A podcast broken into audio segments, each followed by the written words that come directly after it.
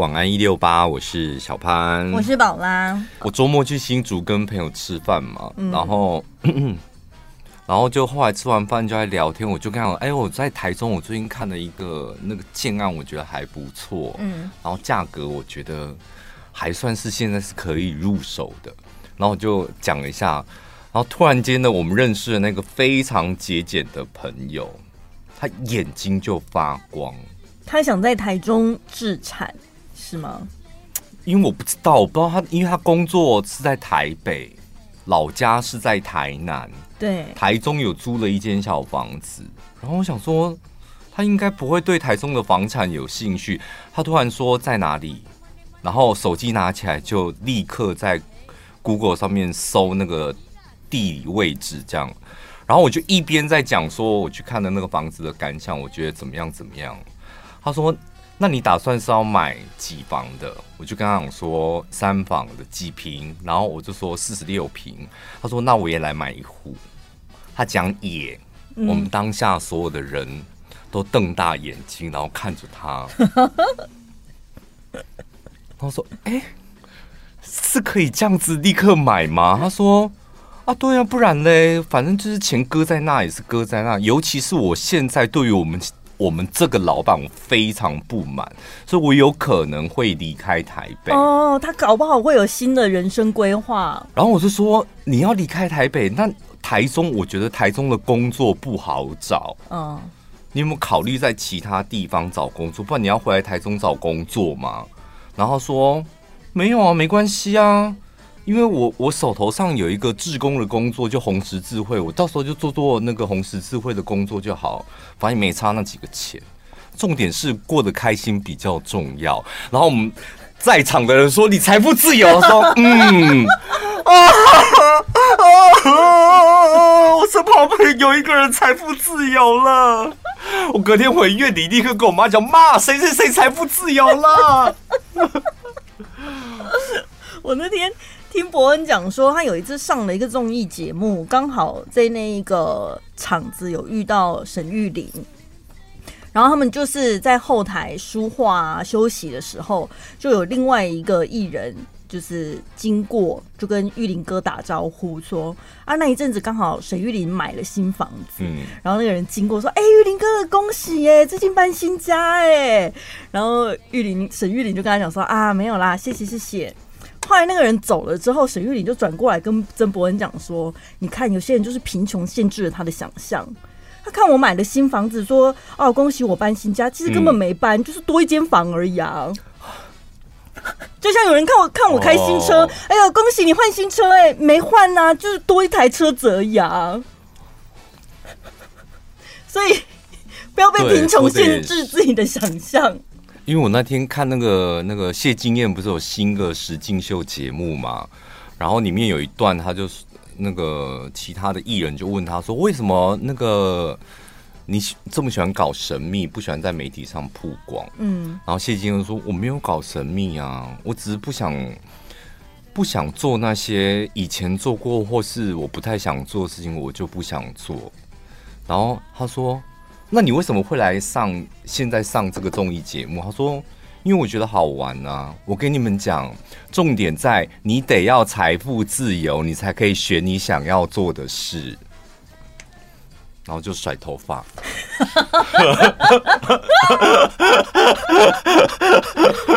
真的哎，好好哦！我觉得好像是不是很早出道的人？他们就很容易可以早一点财富自由，毕竟还没有受到通膨的影响吧？是不是？因为我那天也看到一个报道，有人知道王祖贤吗？因 为现在这个年代，嗯、他就说王祖贤当初三十七岁他就退出演艺圈了，嗯、然后一直到目前为止。虽然有一些付出的传言，但他从来没有打算要付出，嗯、他就是在美国好好过自己的生活。哎、欸，从三十七岁开始，他等于就是退休了、欸。哎，然后依现在人，你知道平均寿命，他可以过这么久、这么久的日子，完全不工作。就是他当初到底赚了多少钱，可以那么早就财富自由？然后那个报道就在计算他当初片酬一片是多少钱，嗯、然后接了几部，所以就估算他身家大概有多少这样子。那我就算一下那个钱，我想说，嗯，所以真的是有没有通膨，是不是有差？然后还有当下，还有那个人自己本身会不会理财也很重要。有没有存下来啦？我觉得通膨，这大家都经历一样的东西啊。嗯、王祖贤那个年代的人，到现在他也经历通膨啊。对，对啊，每个人只是赚多赚少，你赚的够多，然后钱有没有留下来？嗯，能够留下多少，那才是重点。对啊，嗯，我觉得很佩服，像。应该每个人自己的爸爸妈妈都比自己还更会存钱吧？是不是？更会存钱，存钱是我觉得爸妈那一代比较会会存，但是理财他们没有我们厉害。就是子女可能比父母会赚钱，但是父母会比子女更会存钱，嗯、因为他们只会存钱啊，他们也不会就是走存的部分、哦，对、嗯，存一点，然后再就买房，他们会的就这样子。对对。所以是不是买房子就是一个最基本、最基本的理财方式？是一个高风险然后高门槛的理财方式，那不适合一般人。我觉得风险在哪？卖不掉，房价跌怎么办？你一口气卡的是几千万的资产呢？你你买一张台积电，夯不啷当给六十万而已，是吧？所以那个那个那个风险，我个人是觉得真的比较高，而且你怎么做功课？嗯。你股票你还有机脉络可循，财报这个月的营运状况，房市你做什么功课？哪是一般人可以做得了功课的？没有哎、欸，我长到现在都不知道几岁了，我的理财观念就是凭感觉。很棒啊！不然要凭？我从来没在做功课的，到底要分析什么？看什么东西啊？凭感觉很好，然后再骂人家脏话，在骂公司烂公司啊！去死啊！都死死好了。凭感觉也是啦，就是凭感觉你没死亡，就表示你的感觉是对的。哦，第六感是搞不好天生还不错。因为有些人就讲说啊，我运气好，就是我只是什么感觉到了。其实有时候你那个第六感跟你的感觉，可能是你今年累月经验的累积。对，就你看。你虽然你没有认真的学，但是你看着看着看着，看出你的第六感了，是吧？然后你之后，你突然间就觉得，哎，那我这样做好了。其实那是因为你可能看了很多年，你自己没发现，对，然后它就变成你的第六感。的确，我比较不会把那一种虚无缥缈的东西把它具体化，然后把它文字化讲出来的人。嗯，对。我就是这种人啊，是吧？你干 嘛？对你比较跑，嗯，比较没组织性吧？我觉得，嗯，对，有一些东西好像可能可以需要把它什么数字化、量化，那个我好像比较没有办法，不在行。对你比较容易花太多时间那么生闷气，然后你就觉得 天哪，我现在好难过，好生气。哦，对，但是我可能分不分析不出来，到底生气真正原因是什么？嗯，搞不好你一边在生气，你天秤座一边在不平衡的时候，你也学到一点东西，是吧？对，但可能就是内心也不是很明确的知道。但是看到朋友，就是尤其是多年的朋友，嘴巴说出，当然每个人财富自由的那个。认定不一样，嗯嗯、就是那没有一没有标准，什么一个月要多少钱，存款要的没有，但是他可以讲出财富自由，然后可以讲出我没关系啊，我真的不喜欢现在这个老板，我不工作没有关系，我当志工这样就就好了。能够讲出这种话，就是在身旁的朋友，我觉得啊，我跟你讲，真的会你就会震慑住，会而且会很替他开心，会起鸡皮疙瘩吧。我跟你讲，我在回来搭高铁路上，立刻打开我的行事历，想说三月份，哎，叶佩怎么走两个啊？然后再看四月，哦，四月怎么叶配才两个而已啊？我这样怎么样才能够追上我的朋友呢？什么时候才能够财富自由啊？这有一名女大生，大陆的女大生，她说她毕业之后投了八百家履历，然后面试了三十次，结果全失败。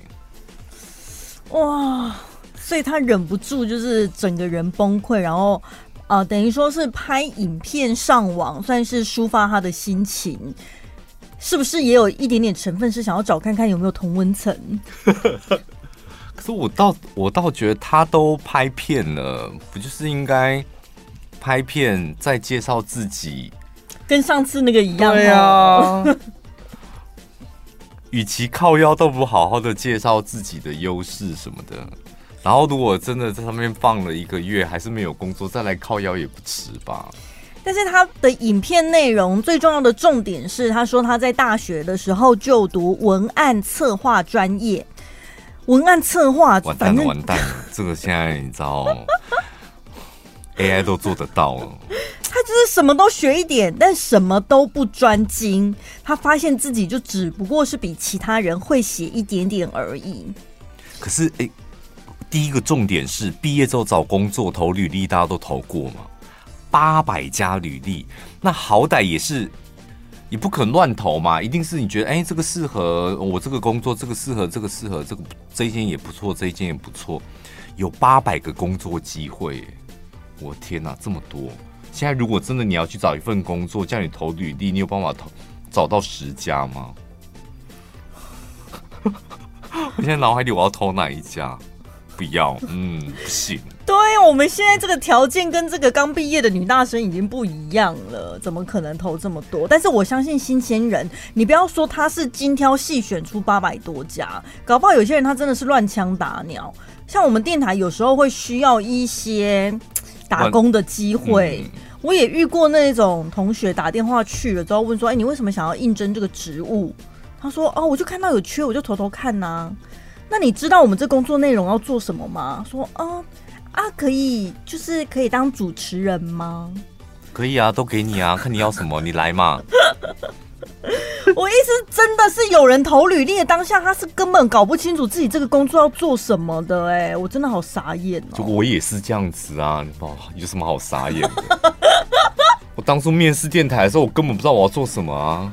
啊！但是职缺上面不是写说记者？那多少骗人的，而且我们根本才不想当记者嘞，所以想来电台当记者哦。哦，就反正先混进来再说的。来电台就是要当主持人、啊。好，可能你有其他目的，你想要先把这个职务当做跳板。那所以刚才那个我刚刚举例的那个同学，他那个。光是电话确认这关，他就被刷掉了啊！他如果是那么想当主持人，应该要是先混进来，对，然后再一一寻求目标。宝拉也没这么厉害嘛，大概三个月就可以干掉他。林飞，嗯，三个礼拜吧，可是你就要评估嘛，对不对？评估你的对手，然后看你的胜算有多少。所以找工作真的很多技巧，哎。对，真的有很多。那我们不知道这个女大学生她到底她的面试技巧会不会像我刚刚讲的那一样？她应该就是面试技巧很烂，然后再来又玻璃心，嗯、然后最后就是结果不好，她会怪别人。对，她就是说她去面试，我觉得有一些不是说拒绝她，但是。但是这个条件也太不合理。他说有些公司是先让你进来实习，嗯、但是实习期间是没有薪水的，而且你实习完了之后也不能转正职。大陆真的很多这样哎、欸。那所以然后就是他美其名说你来学个经验的，没有没有学个经验。我们公司很大啊，所以你来我我我就变成你工作经验里面，譬如说我待过。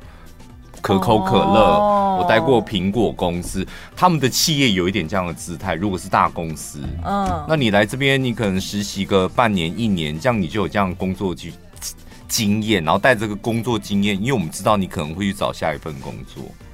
哈，我们很讨厌这种人呢。这种人是什么？就是、你说应征的人是是，对，可能有一些学校实习的，嗯。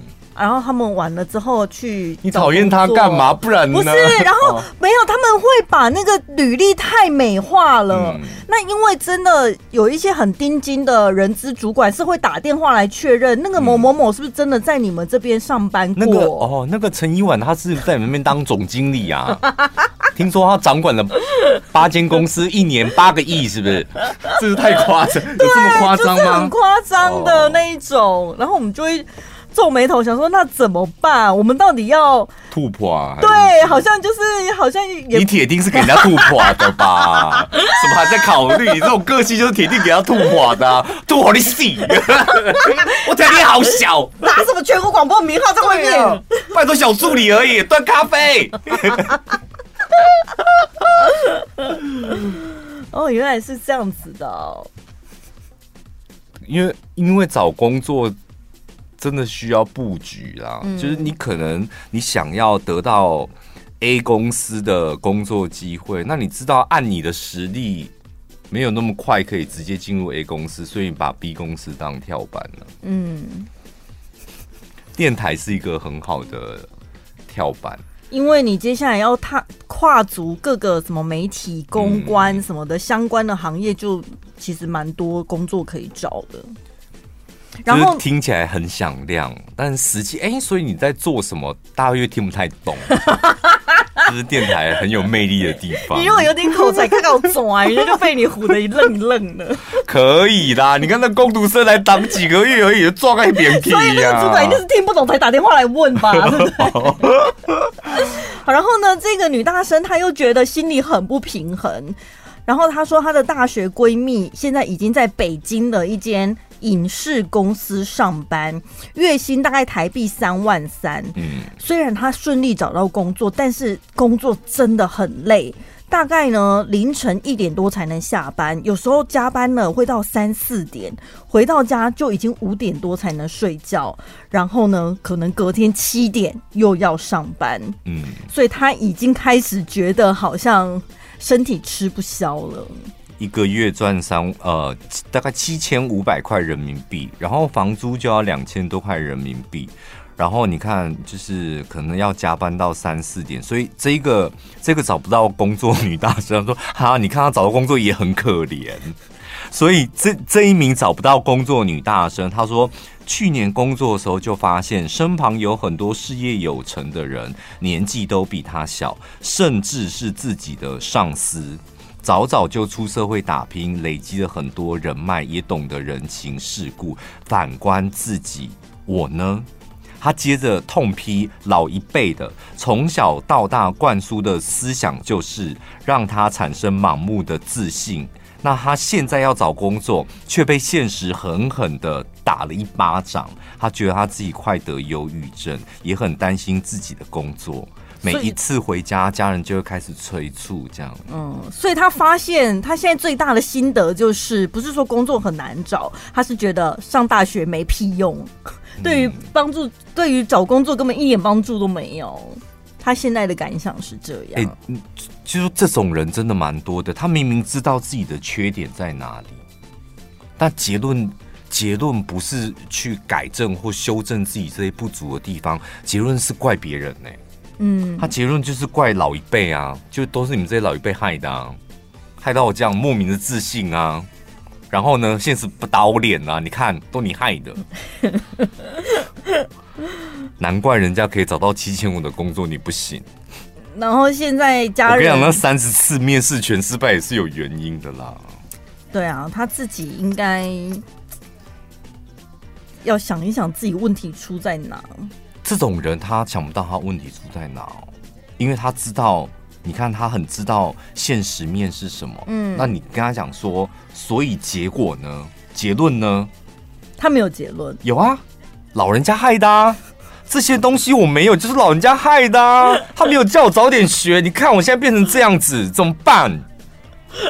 就是我妈害的啊，就我主管害的啊，就爸爸害的啊，就是你看他就是。这都是别人害的。我曾经有一次跟你讲抱怨过一个同事，他也是每次遇到问题，我觉得遇到问题或挫折或做错都没有关系。但我最不欣赏他的一点，后来我跟拒绝跟他沟通的原因，就是他就是这种方式。哎，嗯，他永远都是别人害的，因为谁害的，所以导致他做错了一二三四五这样。拒绝过沟通，那如果公事上真的要遇到了，他没有拒绝沟，你说我对，我管他去死，反正我是主管啊。哦，就改改成命令的方式就对了，也不命令的吧？他怎么开怎么开心怎么去。哦，没有，就是回到那个上个小时我们讲的，就是谢金燕讲的嘛。谢金燕讲的是财富自由，对。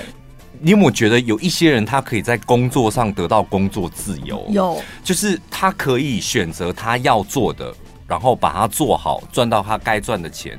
但是他没有兴趣的，或是他觉得很烦的，他可以永远一个字或是一秒钟都可以不用。对，就是工作自由。这就是在电台工作，我还算是一个蛮有工作自由的人。真的哎，蛮好的。嗯，加油哦！好，很舒服哦，赶快上来。继续努力啊！哦，有点难呢。先干掉你讨厌的人吧！我没有讨厌谁，不要害我。好啊，所以可能有些人真的工作找不到该怎么办呢？不是怪罪别人，你自己要想一个应变的方式。你看他的家人还帮他想办法，就说哈，那如果工作这么难找，你要不要去考教师或者是考公务人员？但他现在又觉得压力很大。嗯，但我像你就躺平吧，你就 好好的躺在那边就好啦。嘴巴张开，看你爸妈会不会塞一点饭给你吃啊？真的哎，有时候看到一些新闻会说什么巨婴啊、妈宝啊什么的，我真的觉得那都是家长宠出来的。有没有？我们有没有听众朋友？你是现在目前正在找工作的？嗯，如果你，我跟你讲，我记得孙燕姿讲过一句话，我印象很深刻。他去参加一个歌唱比赛当评审，他说他不太喜欢当歌唱比赛的评审，因为他觉得很残忍。看着台上那些很有梦想、很爱唱歌的人，会让让他想起他以前。嗯，他知道那种站在舞台上的感觉，但是他当评审，然后坐在台下，他很明显的知道，不好意思，你不适合，你不适合当歌手。就他很明确的知道，你再怎么努力都没有用，因为你就是不适合当歌手。嗯，但像你就会直截了当的，就是。断了他的梦想啊，不就早死早超生吗？他先认清事实，对他来讲才是有有帮助的吧？我觉得认清事实应该是认清自己，嗯、多花点时间，就是认清自己的能力，然后真的可以做的，然后真的不行做的，然后清楚了之后，像找工作，我就得我我觉得你你认清自己之后，然后再重新包装自己。嗯，因为你看这个女生，她面试了三十次都失败，那问题出在谁身上？就是她身上啊。对，她人的样子铁定出问题，她讲话的方式也出问题，她的那种态度还有想法也也一定是出问题，所以他得要重新就是重来，重新写一份履历，然后重新改一下自己讲话的样子，嗯，然后再重新找另外三十个面试。我只能说加油。不会啊，就是因为毕竟也才刚出社会而已，啊、所以现在正有本钱可以挥霍或被打击啊。你总比你六十岁被打脸好吧？对啦，对啊、但是他跌倒了，他总是需要时间站起来吧，拍拍身上的灰尘什么的。不见得啦，有些人真的站不起来。但是我说，如果你还想站起来的话，你现在工作上面刚好遇到很多挫折，你倒是可以试试看我刚刚讲的那个方法。嗯，简单讲是就打掉重练。那个打掉重练讲起来很简单，但你需要极大的勇气，因为你要先否决过去的，甚至是你现在的你自己。啊，对，有可能你之前你投的履历全部都是一套模组。对不对？我你觉得我的气话就是我，我很我我是一个很有想法的人，然后你现在就必须得要告诉自己，不，我一点想法都没有，嗯、我适合公务人员。所以他爸妈讲的有道理啊，就是你要搞你要搞企划创意的啊，面试不了，那你就去当公务人员，这就是一种你知道把自己打掉重练的，嗯嗯、立刻转转向这样。今天看到一个大陆的男星，就是他参加比赛，但可能后来没有办法顺利出道，这样被他的歌迷发现他在路上卖包子，他就拍了一张照片，让我回想起我曾经也想要卖包子。你不是要卖蚵仔面线，后来又改甘草拔辣吗？蚵仔面线跟甘草拔辣那真的是开玩笑的，但是因为我很喜欢吃包子，我有认真的研究了一下，我真的觉得包子是一个不错的。生意，嗯，对于我们，譬如说你可能要退休了，或是兼职什么的，嗯，因为包子本身它就是个可大可小的产品，是吧？就我卖便宜的包子二十五块，就是里面用普通的肉、普通的面皮，便宜的基本门槛就二十五、三十。那我也可以就是搞一些噱头，譬如特殊口味或是顶级的，我的单价可能可以拉到七十块、八十块，所以它可以可大可小。店面也是可大可小，欸，哎，对，我可以一个餐车就好了，对，可能就是付一个简单的租金，我也可以一个店面。弄到像鼎泰丰那样，这么大是不是？我是没有想到这么大，就你也可以是一个租一个骑楼的店面这样，嗯，然后你店面你也可以同样在复制这样，所以我觉得包子真是一个，我当时真的觉得它是一个。好像未来可以做的一个产业。之前那个荣祥，他不是也是做卖包子？对啊，也是有声有色。然后我就上网搜啊，就是呃，开一个包子店的成本是多少？我就看了很多网友的分析，然后我就觉得，你要卖包子，其实你真的不见得要会做包子。因为我认真研，像那个向上路跟民权路口那一对老夫妻，他们家的那个包子，就真的是你可以感受，你吃那个面皮就知道是老面皮，就是那一对夫妻已经卖很久，真的很好吃，一颗大概反正现在大概三十块四十块吧，那个是手工做的包子，嗯，但是中央厨房出来的包子，差不多你去全联家乐福买那种冷冻包子，差不多一颗也是落在现在差不多也要三十块。便宜的可能二十几块，我觉得价差不大，但吃的人感受，我觉得只会觉得说啊，这个是手工包子，好好吃，哎，这个是包子，哎，那个。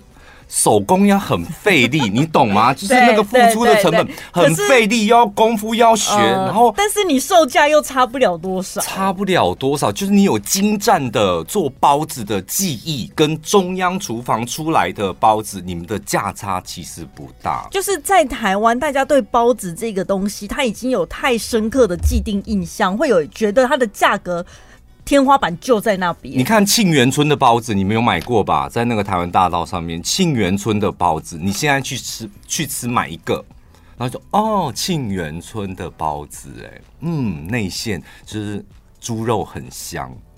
就这样子嘛，就是你他那个悬殊不会太，所以如果我要开店做生意，我就会去挑选一一个好的供货商，所以我不我不需要会做包子啊，嗯，就反正吃起来大家觉得是好吃，不要是雷。因为台湾的中央厨房现在已经很厉害，而且包子就中央厨房基本上所有的中央厨房都可以做得出来。所以如果你不是自己要擀面的，你只需要有个大蒸笼，然后店面又可以维持的干干净净。我有算过。我店面大概需要四个不锈钢蒸笼，嗯，就是你只要你的成本大概就是一个店面，然后再加四个，因为我们家旁边就有一家包子店，嗯，然后我们我我之前经过，我想说这个包子店看起来就好旧哦，而且你到底是住家还是包子店？嗯，然后他大概十一点 十一点之前铁定关门就结束，早早上十一点前，然后我想说你到底有没有在做生意？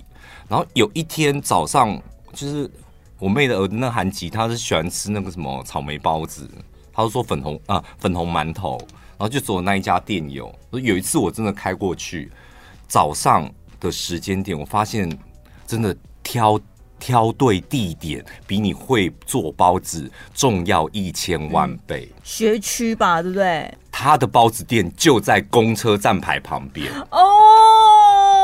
他的包子就极无聊，就是，而且我跟你讲，他会，我我都在怀疑，想说你们家的包子明明吃起来就不是什么手工现做，为什么我看到你们好像有一些擀面棍啊，还有面粉，营造一个氛围。对，我觉得他就是有那种早上，而且我跟你讲，他那个包子店的氛围感营造非常容易，你早上七点。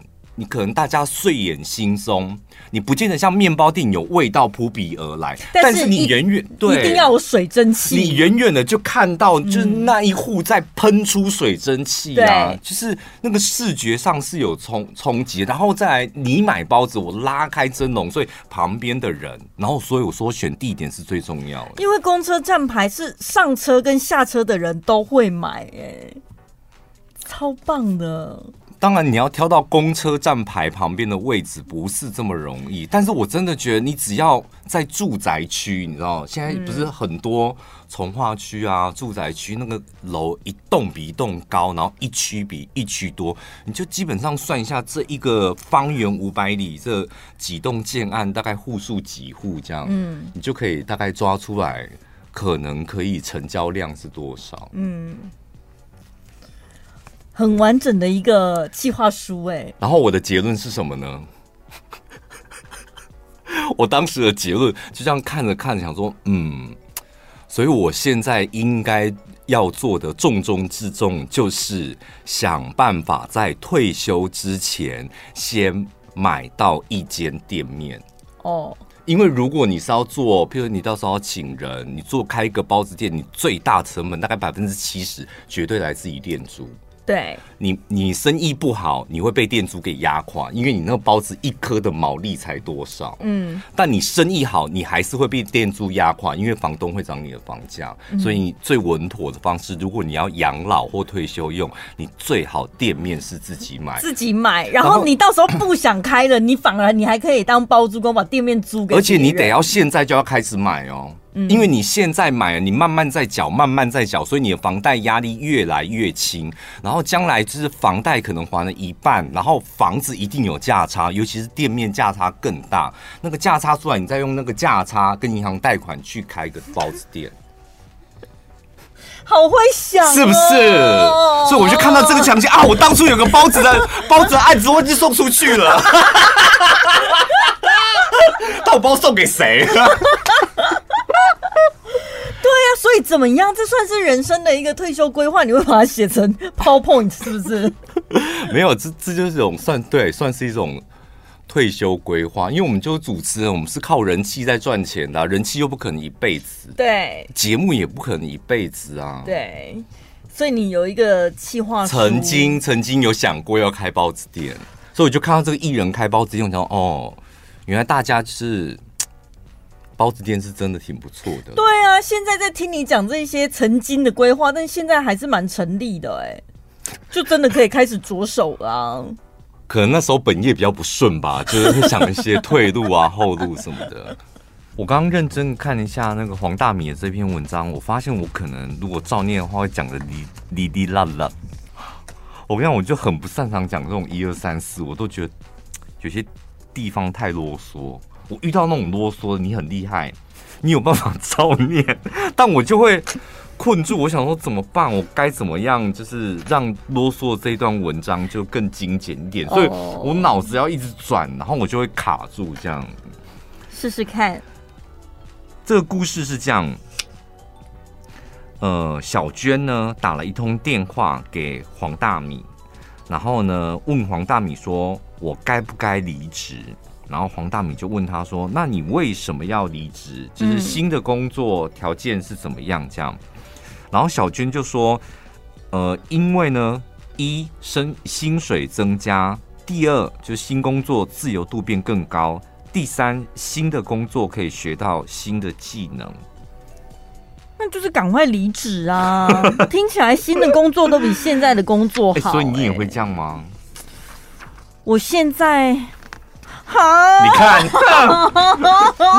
讲风凉话你最厉害。因为就是你知道会有理性跟感性那一面。理性的思考的话，你当然会觉得这些条件都很棒。但是我们是有感情的人，你会觉得我在这里跟同事们，然后跟所有的整个公司是有革命情感的，有点舍不得啊。嗯，点出一个重点，台湾人都自作多情。哦，所以大家感情都没有跟我很好，是不是？那所以呢？你看，问题就是刚刚陈宝华讲的嘛。嗯，你光看字面上，薪水增加、自由度变高、学到新技能，你到底有什么理由还考虑留在现任现在这个工作？对，那你卡在一点，到底是哪一个点？就是我怕提离职，可能对我的主管不好意思。你会这样子吗？嗯我觉得这一点应该，我觉得如果他的情况有可能是被挖角，嗯，因为你自己想走的，你在这间公司一定是某些方面你已经不愉快了，没有什么不好意思，你会觉得不好意思，一定是外面有人要平白无故想要把你请走，然后开出非常好的条件，嗯、你就会觉得我为了这个现实的理由而离开，是不是有点背叛？太现实。对，然后背叛现任公司，因为主管同事可能都对我很好啊。可是如果你的主管对你好，那他也很明显的知道什么条件都变好了，所以他应该要祝福你吧？或者是你跟他提离职的时候，他一定会想办法留住你，对不对？怎么留？他薪水就没办法，那你就开出跟那个新工作一样的条件啊。哦，你怎么这么现实啊，宝拉？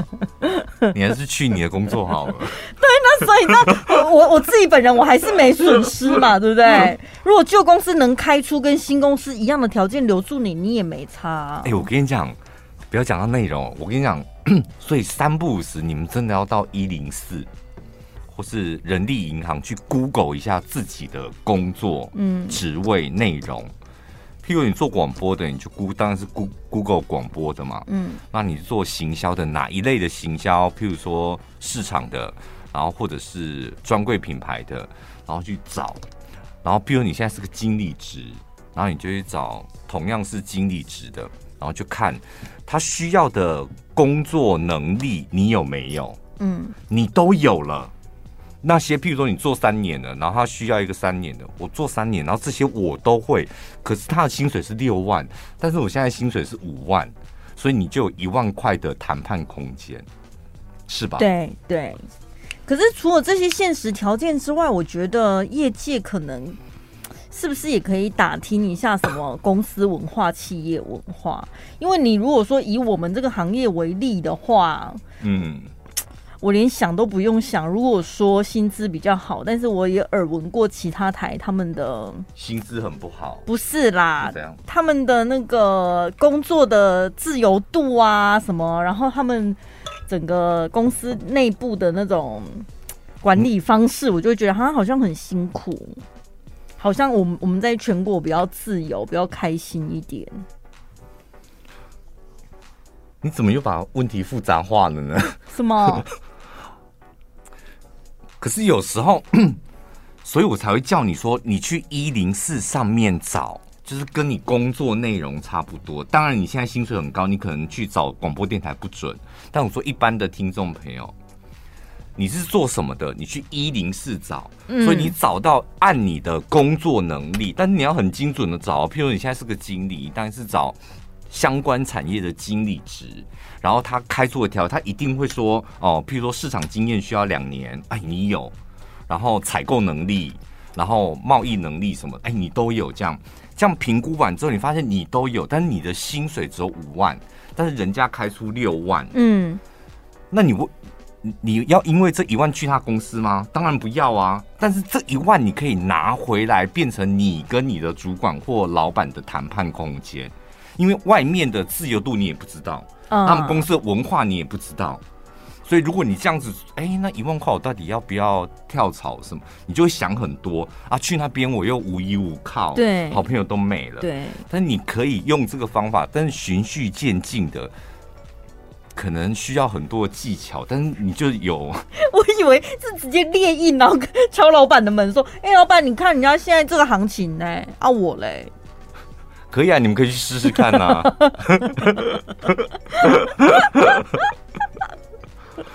我觉得这个方法挺好，不然你永远都不知道你的未来在哪里啊。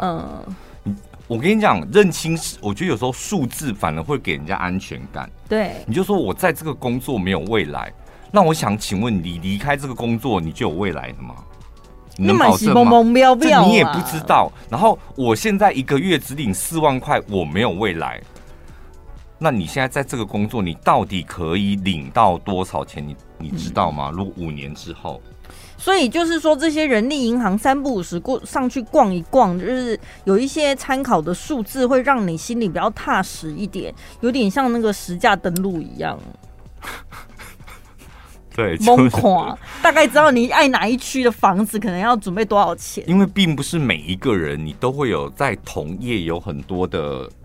朋友啊，或者所以你可以探听得到，而且人家也不太可能，台湾人就是这样，不太可能告诉你我实际上领到多少钱呢、啊？嗯，有一次我们去 大陆出差，这样，然后就是广播同业的，嗯，哎、欸，他们都问问题，聊天都很直接，都说我很喜欢这种啊，他们都问说，哎、欸，你们那边大学生出来进你们广播电台领多少钱啊？我就是被问这个啊，嗯，就是你们一般公司的助理这样。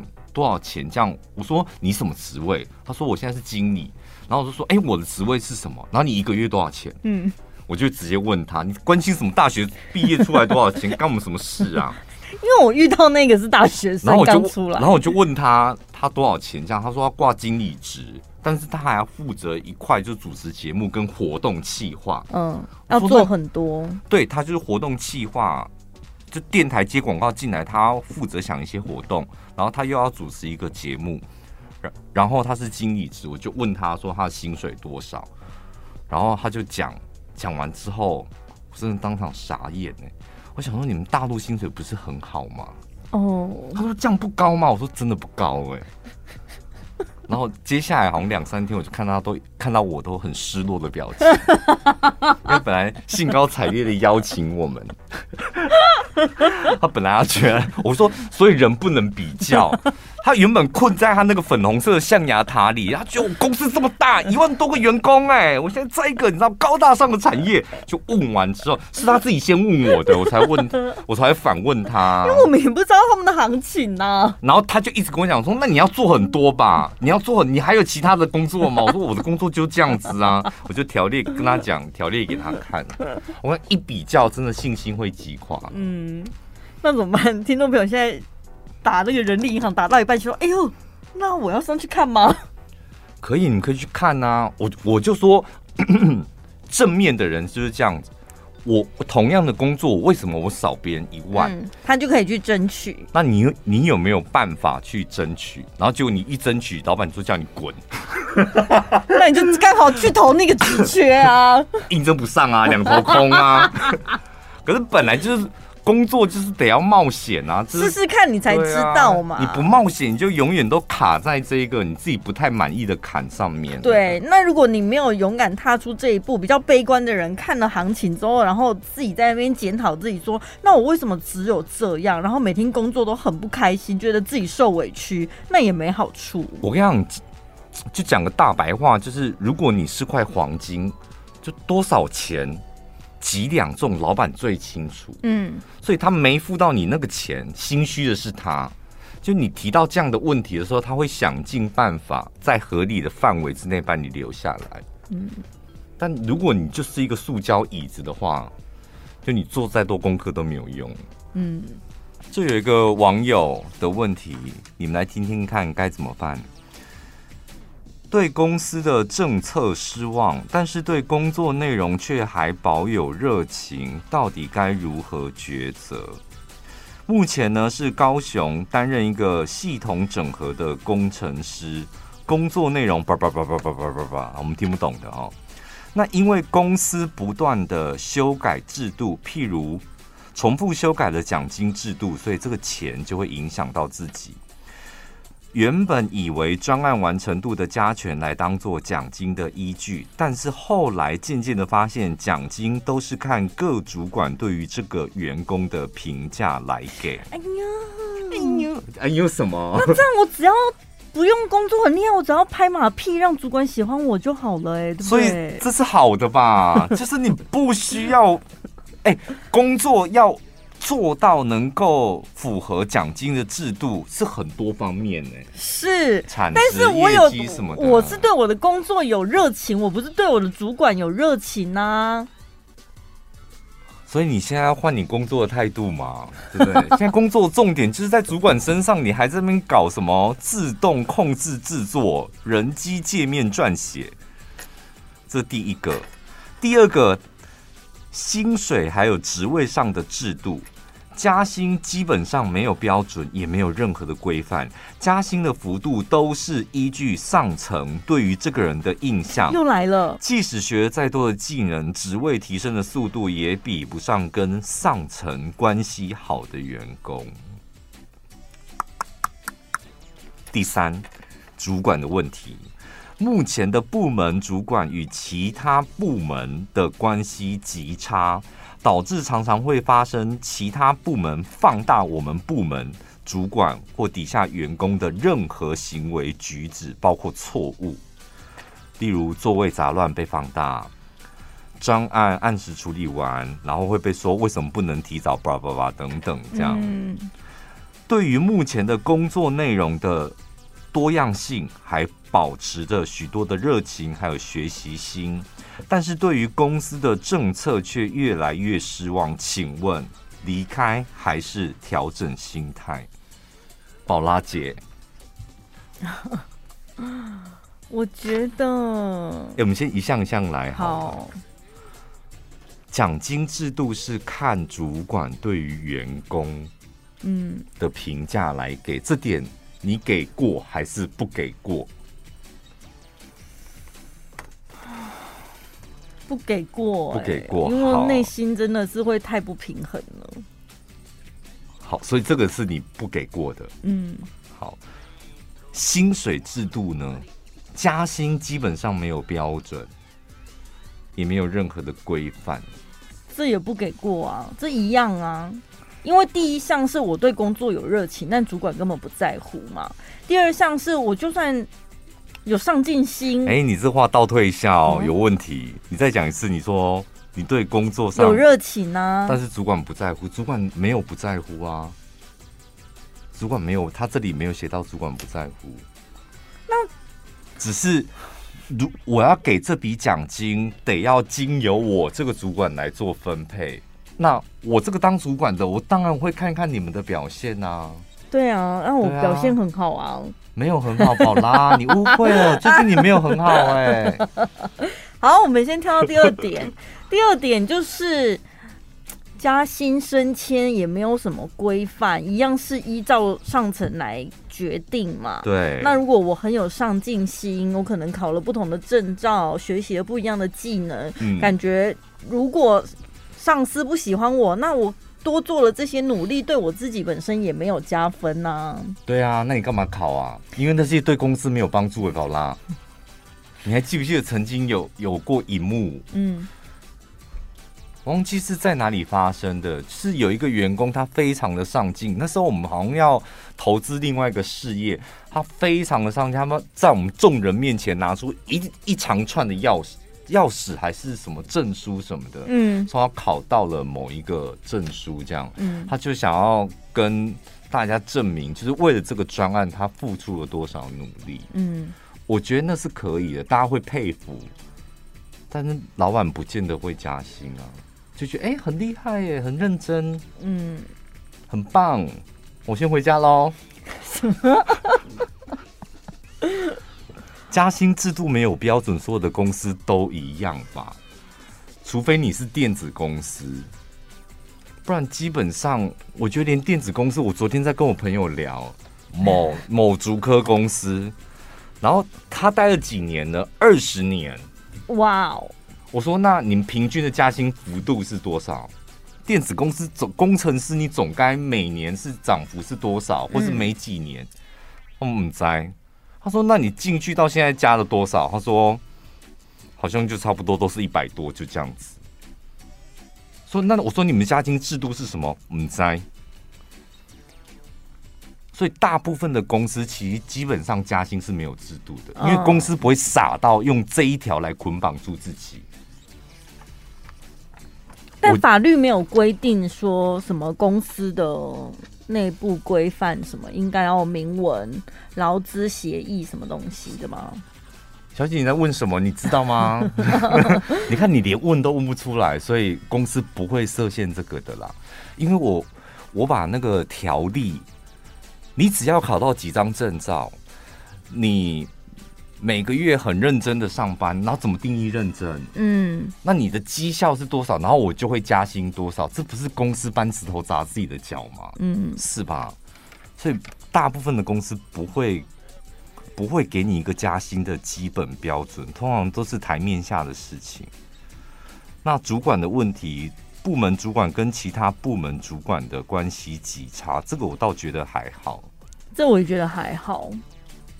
这个反正就是，在我看来，这是一间好公司，你非得要待住哎、欸，因为只要巴结上面的人就好了。不是一来你对，好，我们先讲工内容的部分，就就你自己，就是你是喜欢这个工作，而且这些专业刚好都是你充满热情的部分。对，你喜欢机台整合、系统整合、自动化设计制作，你就是喜欢一直做这些。那工作内容就符合你啦。嗯，那你另外一件事就是对于人的问题，你看得比谁都还清楚。你要如何得到奖金？你得要得到你主管的喜爱，你也很清楚啦。对啊，所以你没有得到奖金，你也不用怪自己啊，因为我不想要得到主管的喜爱，你可以这样告诉你自己吧。嗯嗯那如果你哪一天你真的想说奖金好像越来越多了，但我得要学习一些，请听我们的 podcast 破烂那一集。